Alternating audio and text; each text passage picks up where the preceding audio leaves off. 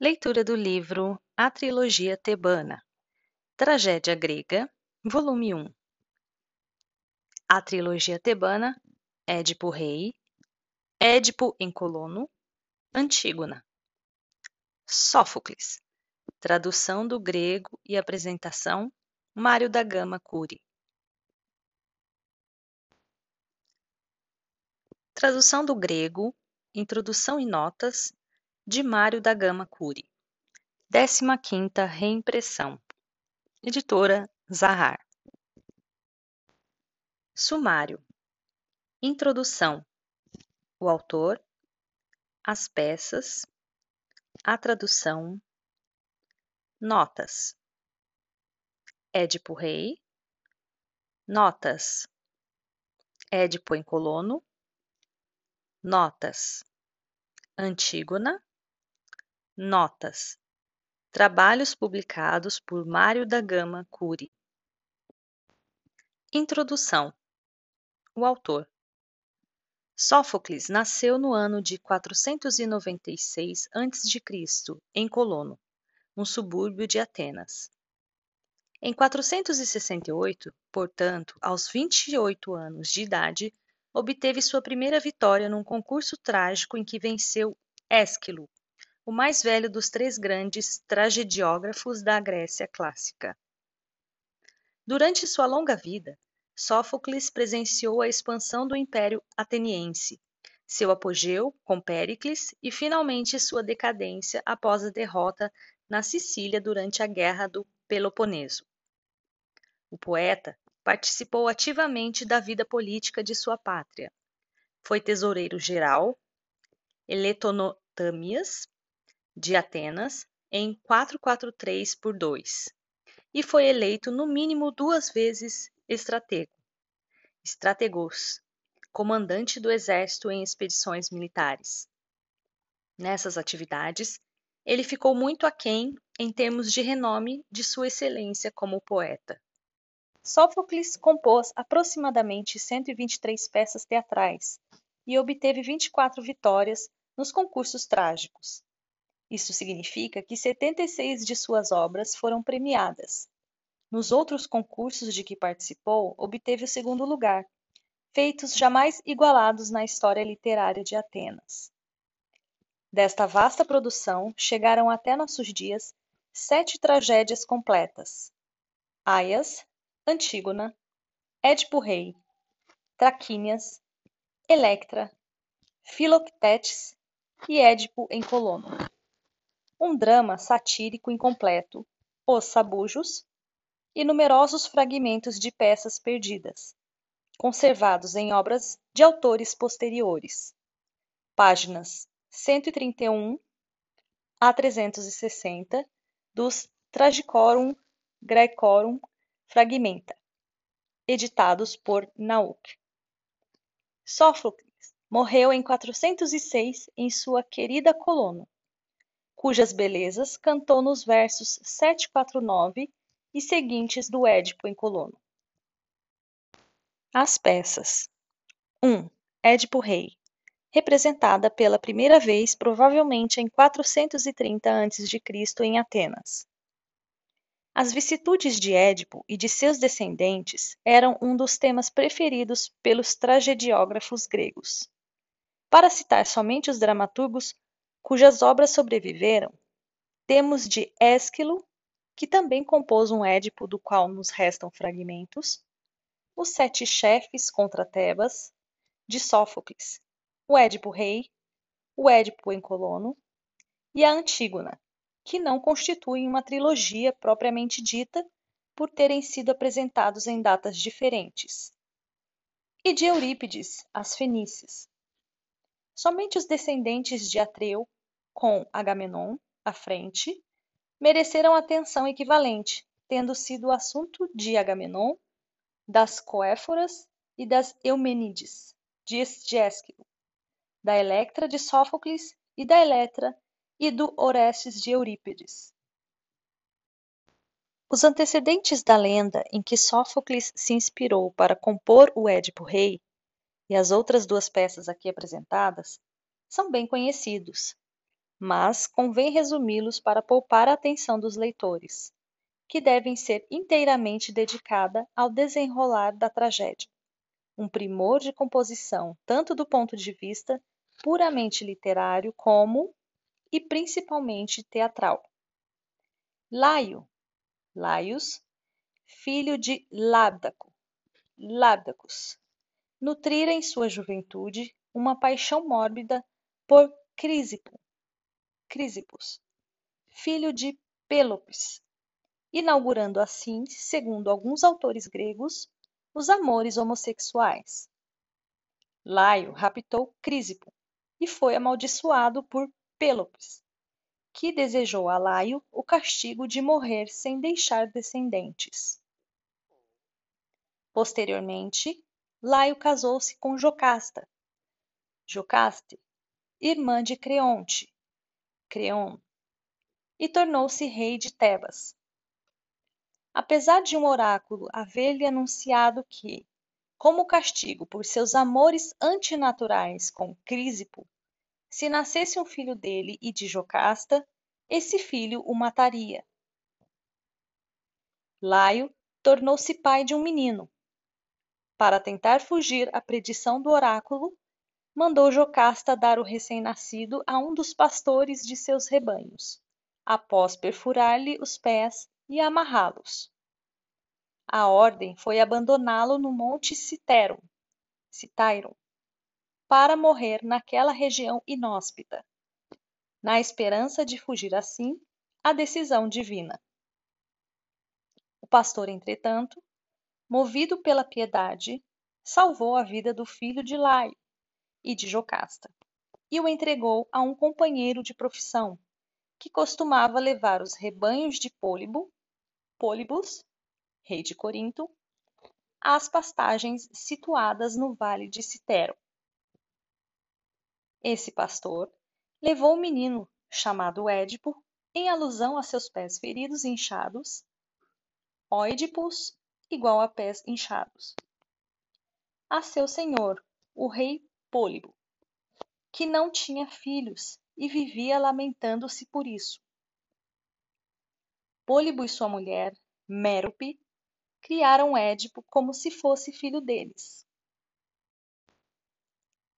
Quando Édipo chegou à maioridade, foi insultado por um habitante de Corinto, embriagado, que o chamou de filho adotivo.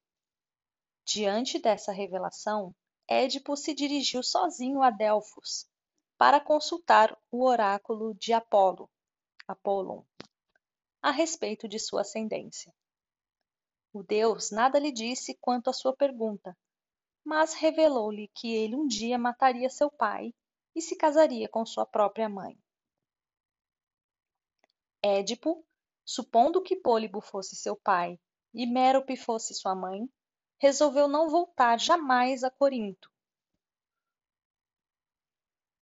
Naquela época, os habitantes de Tebas estavam alarmados com a esfinge, que vinha devorando os tebanos, incapazes de decifrar os enigmas propostos pelo monstro, pondo em perigo a cidade toda.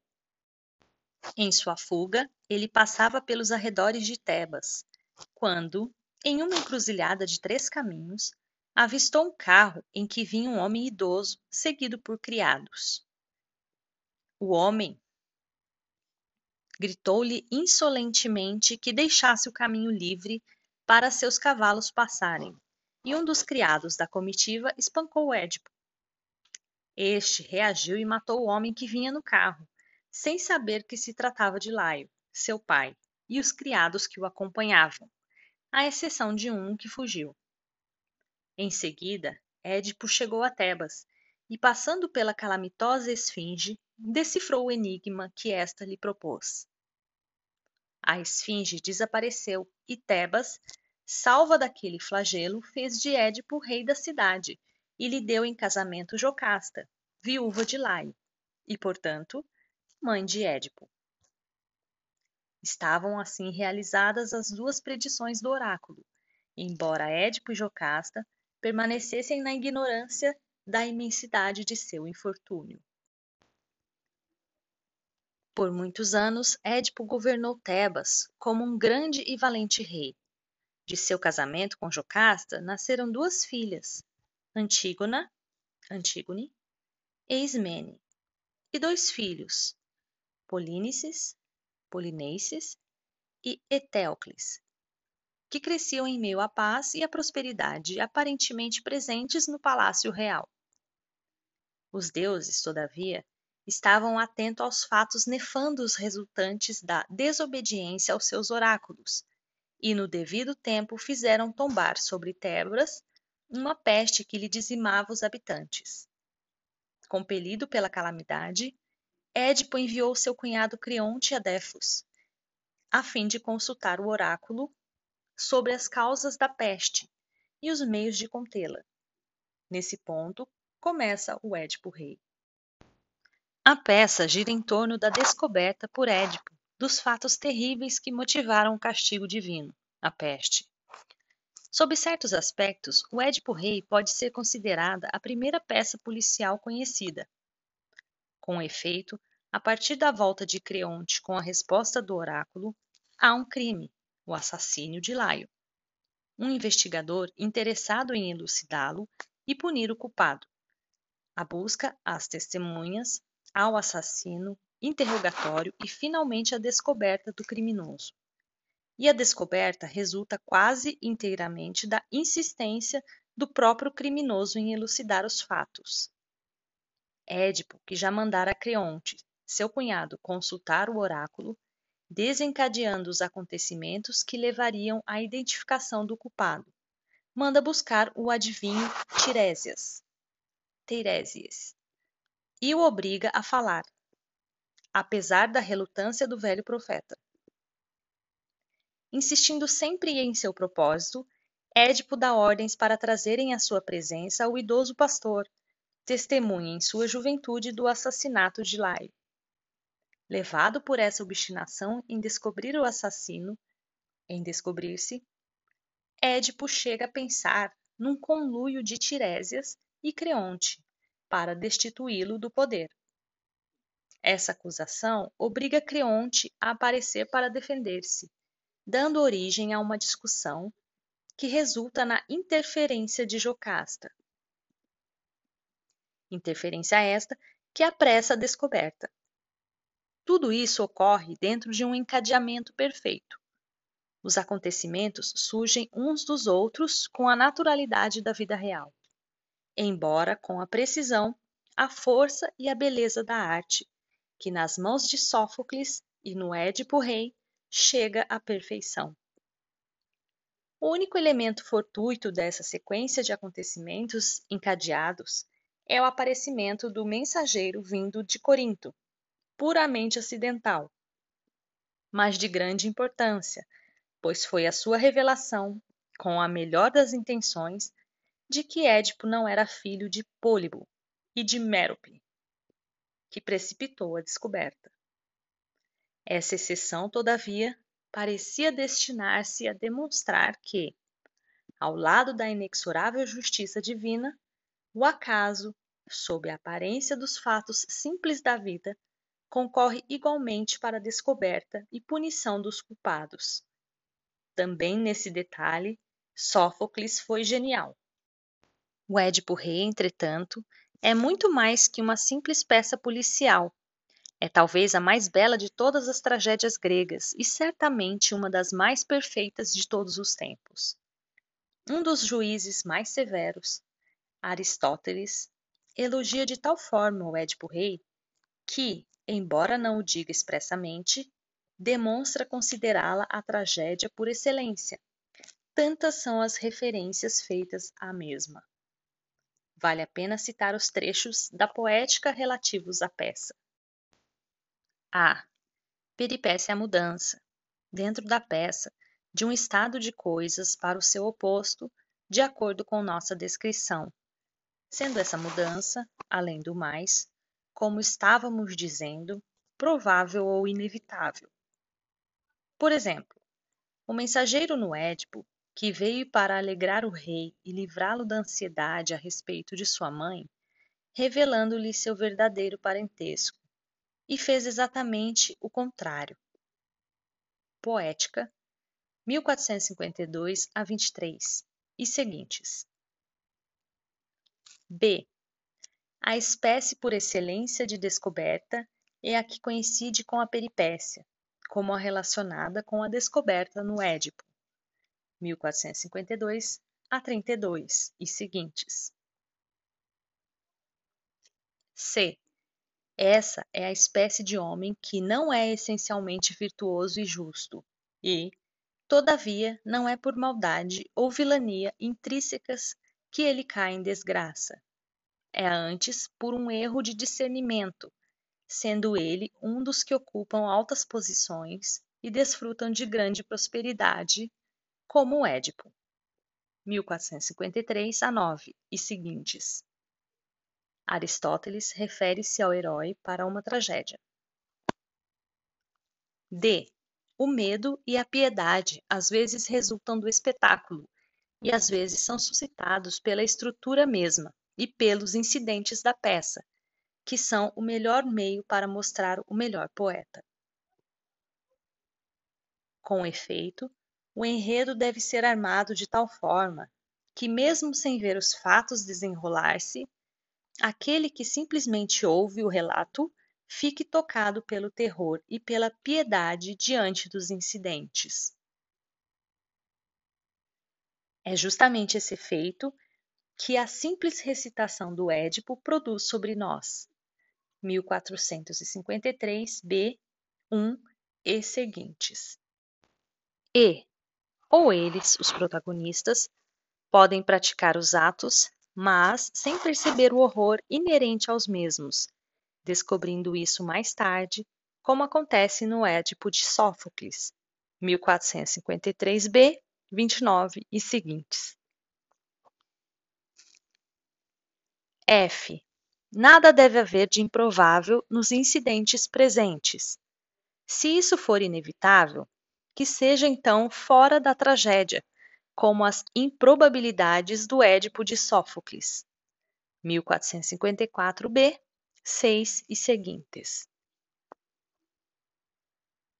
G. A melhor descoberta, todavia, é a resultante dos próprios incidentes, quando a grande surpresa sobrevém por meio de um incidente plausível, como no Édipo de Sófocles, 1455 a 16 e seguintes. H. O efeito mais concentrado é mais agradável que o resultante do recurso a longos intervalos de tempo para diluir a ação.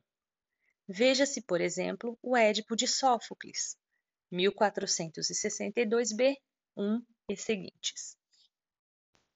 O Édipo Rei de Sófocles é, portanto, a mais típica das tragédias gregas e, por isso, é uma das mais citadas por Aristóteles em apoio às suas definições e concepções.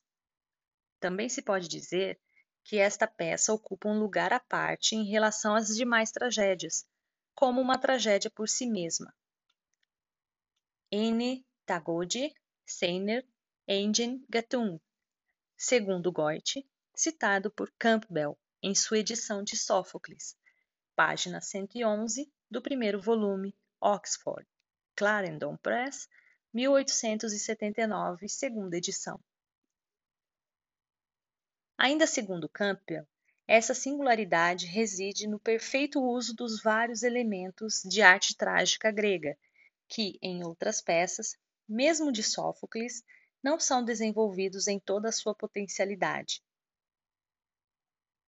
Essa perfeição transparece em cada detalhe. Pode-se dizer que no Édipo Rei Cada verso tem um propósito. Tal cuidado na composição impõe aos leitores, para a fruição completa da peça, a obrigação de uma leitura cuidadosa, com a atenção concentrada continuamente no desenrolar dos acontecimentos e, principalmente, na feitura, na carpintaria da tragédia e em suas qualidades literárias, que, se a tradução não impedir, transparecerão do princípio ao fim, desde o cuidado com a linguagem de cada verso até a harmonia do conjunto. Talvez a preocupação perfeccionista de Sófocles no Édipo Rei se deva, ao menos em parte, à brutalidade do tema. O autor, com seu senso estético extraordinário, deve ter intuído que somente um tratamento artístico adequado evitaria que a peça descambasse para o escabroso. E atingiu seu objetivo, pois apesar do tema o Édipo Rei é um verdadeiro impacto de beleza trágica. 2. Édipo em Colono, representada pela primeira vez em 401 a.C., póstumamente em Atenas. Os antecedentes do Édipo em Colono estão em grande parte no Édipo Rei, depois de cegar-se perfurando os olhos quando descobriu a enormidade de sua desgraça, Édipo continuou a viver em Tebas, onde Etéocles e Polínices, seus filhos, disputavam o trono da cidade. Absorvidos por suas ambições, os dois mostraram-se insensíveis em relação ao imenso infortúnio do pai, que por causa disso os amaldiçoou. Revoltados, Etéocles e Polinices expulsaram Édipo de Tebas, e ele, após perambular pela Grécia como mendigo, guiado por sua filha Antígona, chegou afinal às imediações de um bosque em Colono, localizado próximo a Atenas, consagrado às Eumênides. A ação da peça inicia-se nesse momento. Édipo pressentiu que chegara ao lugar anunciado pelo oráculo, onde findariam as suas provações. O infeliz herói deteve-se lá com Antígona e pediu asilo a Teseu. Teseus, rei de Atenas, prometendo-lhe em compensação proteger a cidade e partir de então contra qualquer agressão proveniente de Tebas. Nesse interim, Ismene vem juntar-se ao pai e à irmã.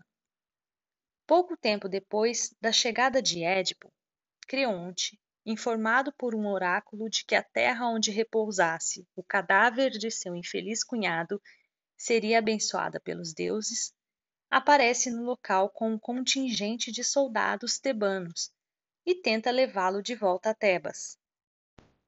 A proteção de Teseu frustra os propósitos de Creonte, que se retira prometendo vingar-se de Atenas.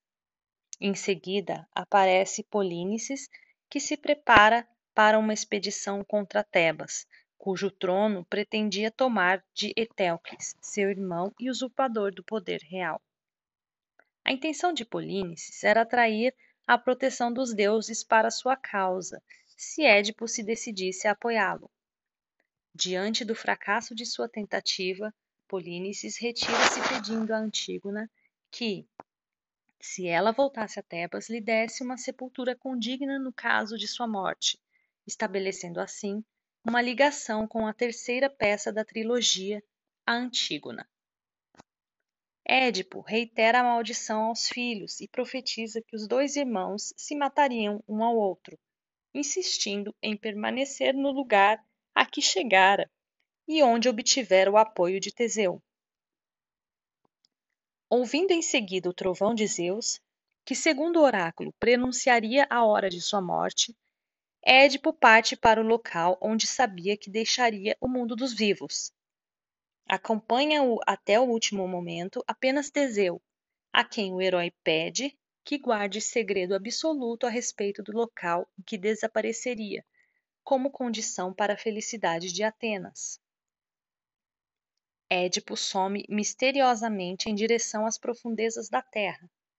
Suas filhas, que não presenciaram o acontecimento, depois de uma tentativa inútil de convencer Teseu a mostrar-lhes o túmulo do pai, pedem ao rei de Atenas para mandá-las de volta a Tebas, onde tentariam evitar a luta em que seus dois irmãos se matariam.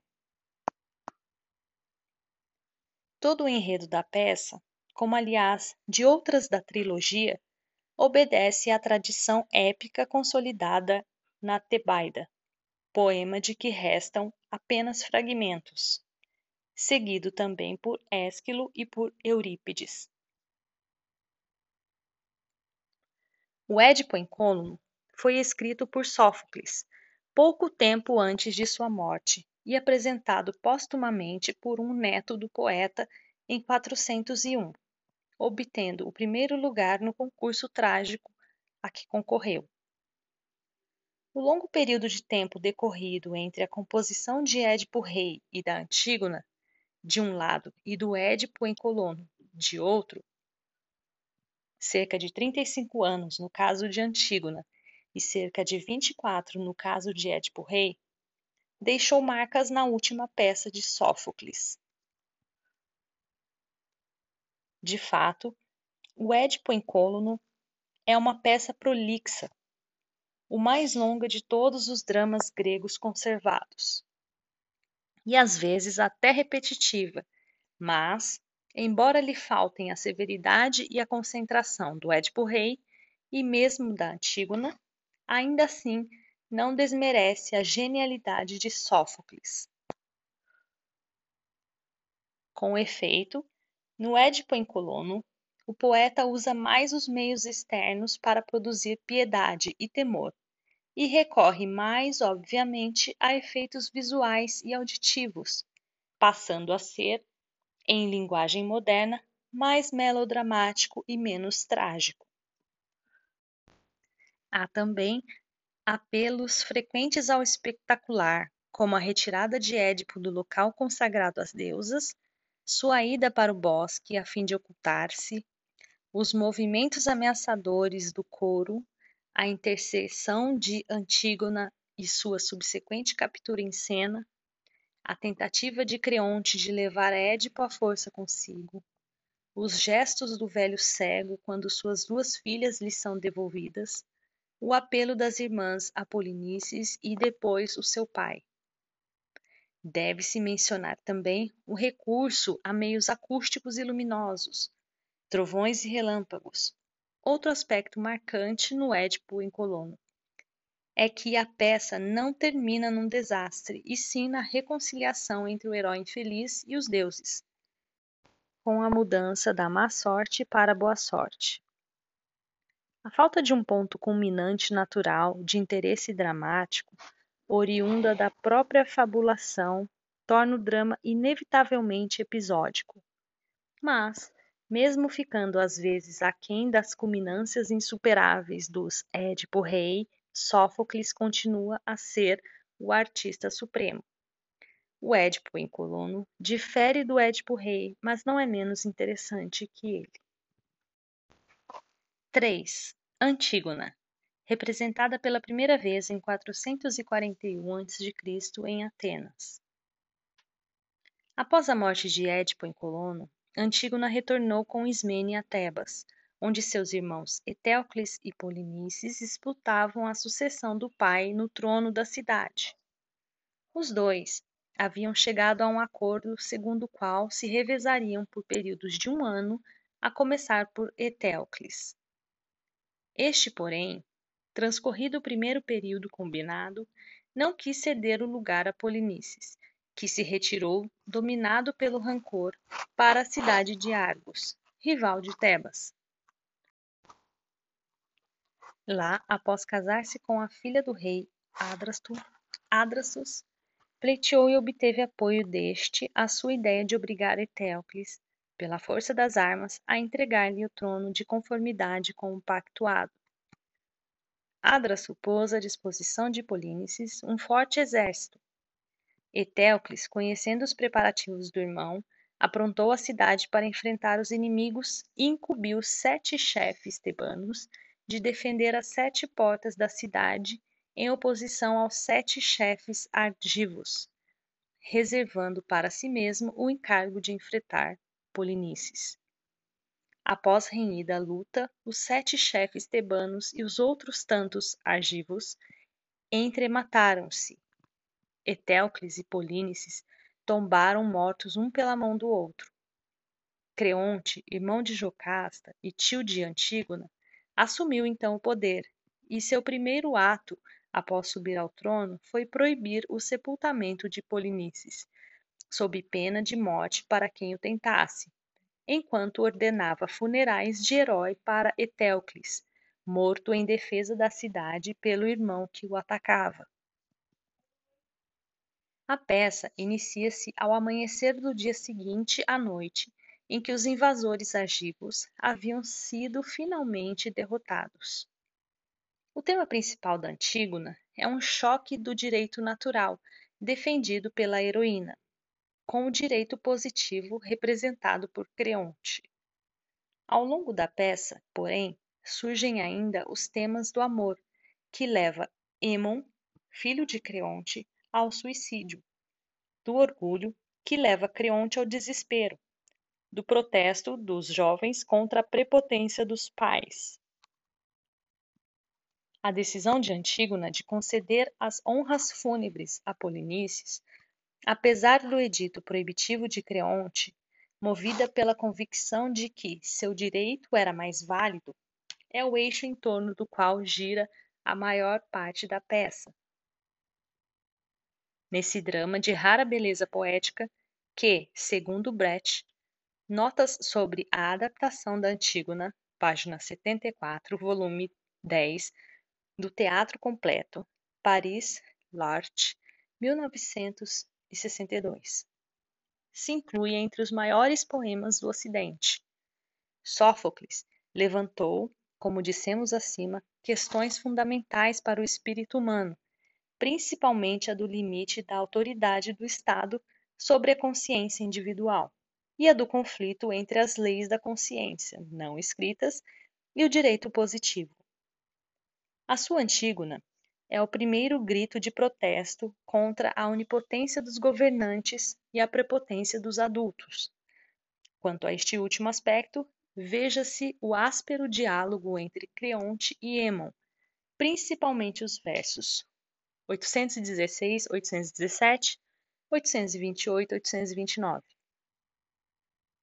Nela, Creonte encarna o dever de obediência às leis do Estado, e a heroína simboliza o dever de dar ouvidos à própria consciência. Esta obra de Sófocles é o único exemplo em que o tema central de um drama grego é um problema prático de conduta, envolvendo aspectos morais e políticos que poderiam ser discutidos com fundamentos e interesse idênticos em qualquer época e país. Jebb, na introdução à sua edição comentada da Antígona, coloca o tema central da peça em termos precisos que resumem o seu conflito marcante. Da mesma forma que Creonte ultrapassou o limite devido quando, em seu edito, infringiu a lei divina, Antígona também ultrapassou ao desafiar o edito. O drama seria, então, o conflito entre duas pessoas, cada uma das quais defende um princípio intrinsecamente sadio, mas o defende erradamente, e ambas, portanto, devem ser castigadas. E finaliza citando Hegel, Religiosenphilosophie 2, 114. Do ponto de vista da justiça eterna, ambas estavam erradas, porque agiam unilateralmente mas ao mesmo tempo ambas estavam certas. R. C. Jebb, Antígona, página 21 da terceira edição, Cambridge, 1928.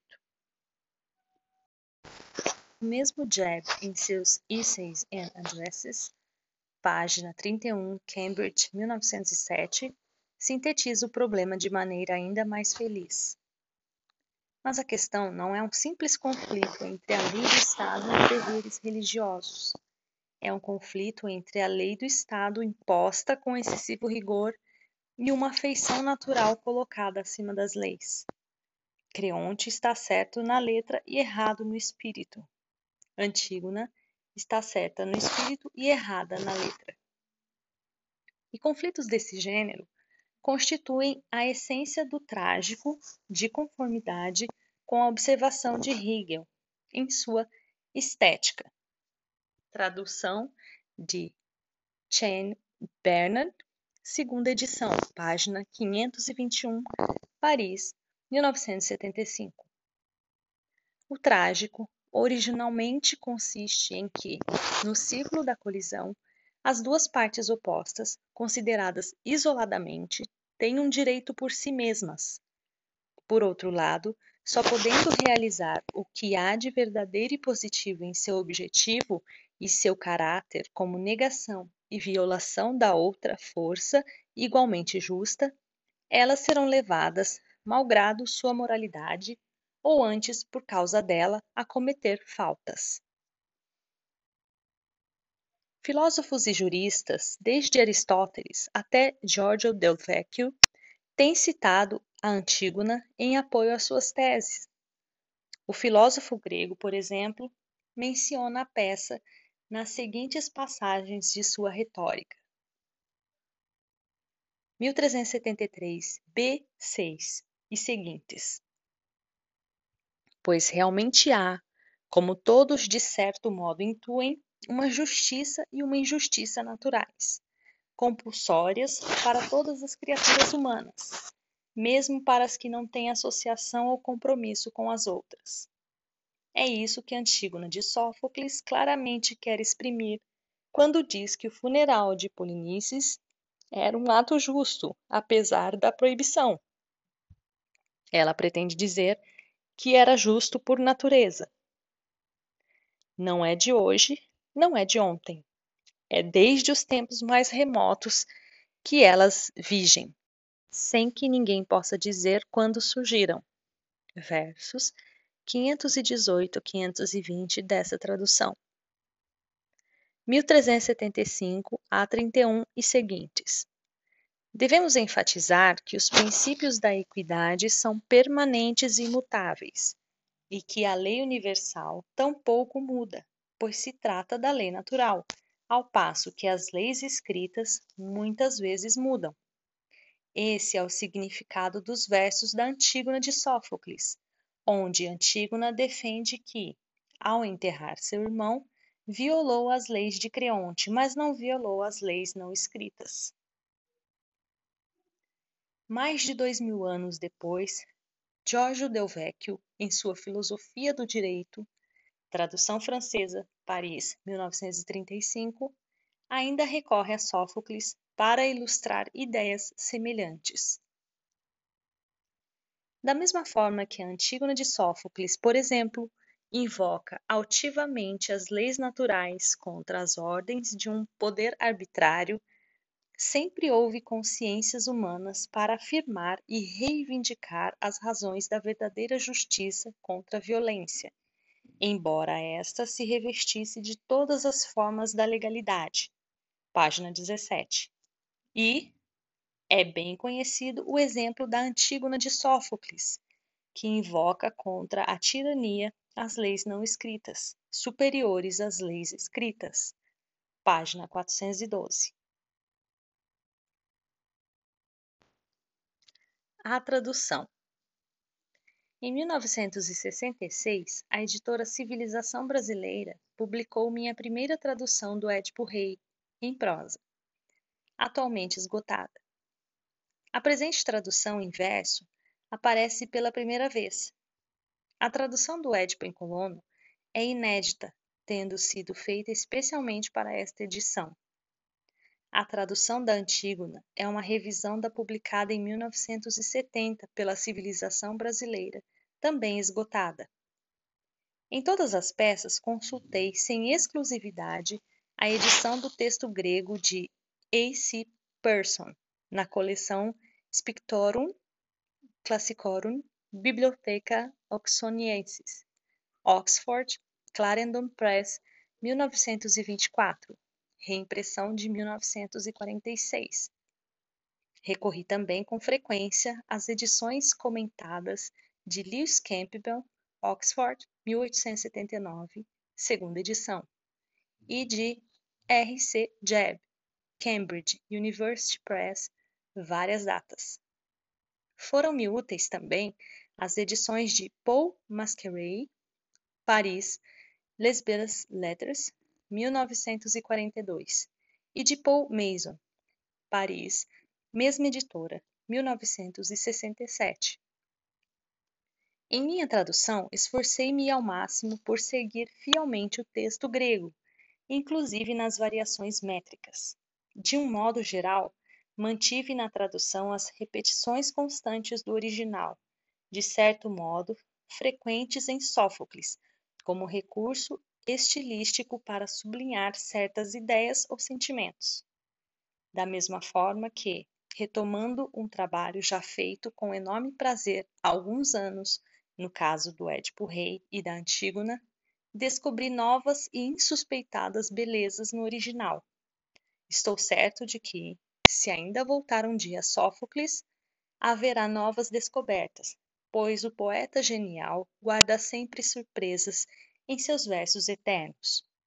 Rio, maio de 1989. Mário da Gama Cury. Notas à introdução. 1. As palavras gregas são transliteradas em caracteres latinos para facilitar a composição tipográfica e a compreensão do leitor não afeito à língua grega. 2. Nos versos 1692, 1693 do Édipo em Colono, Sófocles, por meio de Polínices, fala a linguagem de um estratego. 3.